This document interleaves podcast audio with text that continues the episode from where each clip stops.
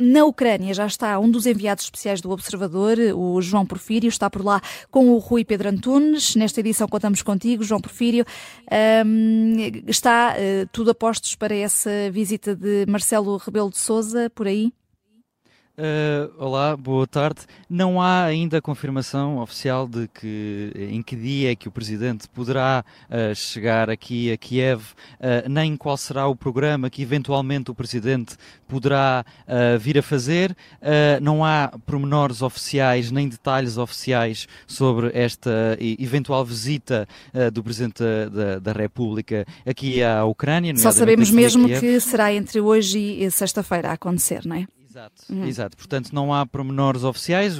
Parece-me uh, bastante evidente a razão, uma vez que se trata de um país que está em guerra há mais de um ano e meio uh, e as questões de segurança são permanentes aqui uh, na Ucrânia e, portanto, essas questões uhum. são mantidas ao, ao, máximo em segredo, nomeadamente em visitas de Estado. Eu já acompanhei várias visitas de altas entidades políticas, como António Guterres, Ursula von der Leyen, Leyen, António Costa, uh, Pedro Sanches e nenhuma destas visitas foi anunciada previamente uh, e uh, nenhuma destas visitas foi detalhada, a agenda foi detalhada ao, ao, ao, dia ou à hora. Uhum. E, portanto, é, é, é, não é de estranhar que não exista uh, pormenores oficiais sobre esta visita, uh, não é de estranhar que uh, não se saiba absolutamente nada sobre a vinda eventual do Presidente da República,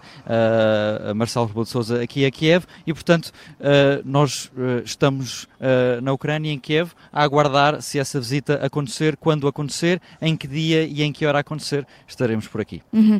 João Porfírio, já estiveste na Ucrânia por mais do que uma vez. Como é que encontras eh, agora o país?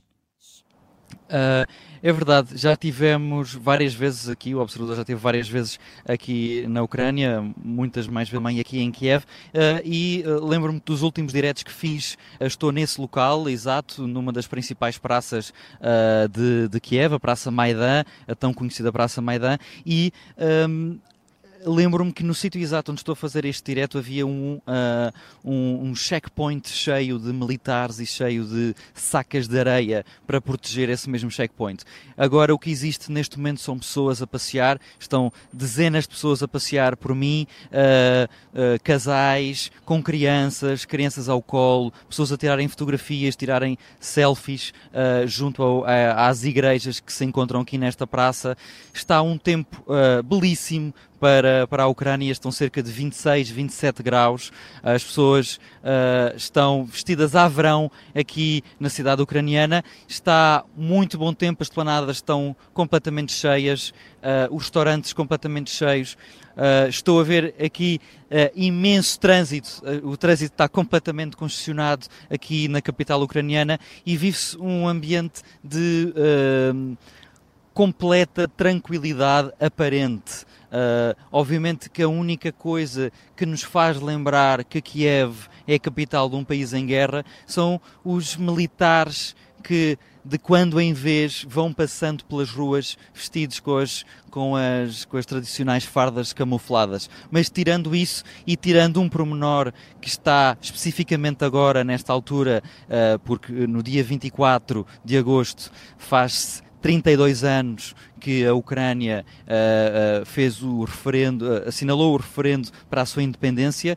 Quinta-feira assinala-se esse dia e por isso está na principal avenida da capital ucraniana, Kiev, uma, uma exposição gigantesca de tanques e carros militares russos completamente destruídos. E apenas estas duas estes, estes dois elementos, os militares de vez em quando a passarem e os carros uh, de guerra, os tanques de guerra completamente destruídos com o Z uh, e com o V, a letra V e a letra Z estão associados ao exército russo, nesses tanques, é que nos fazem lembrar que Kiev é a capital de um país a guerra. Tirando isso, como dizia há pouco, as planadas estão cheias, os restaurantes estão cheios, as pessoas passeiam nas ruas tranquilamente e apenas uma única vez a sirene de aviso ataque aéreo foi hoje soada cerca das 10 e meia da manhã.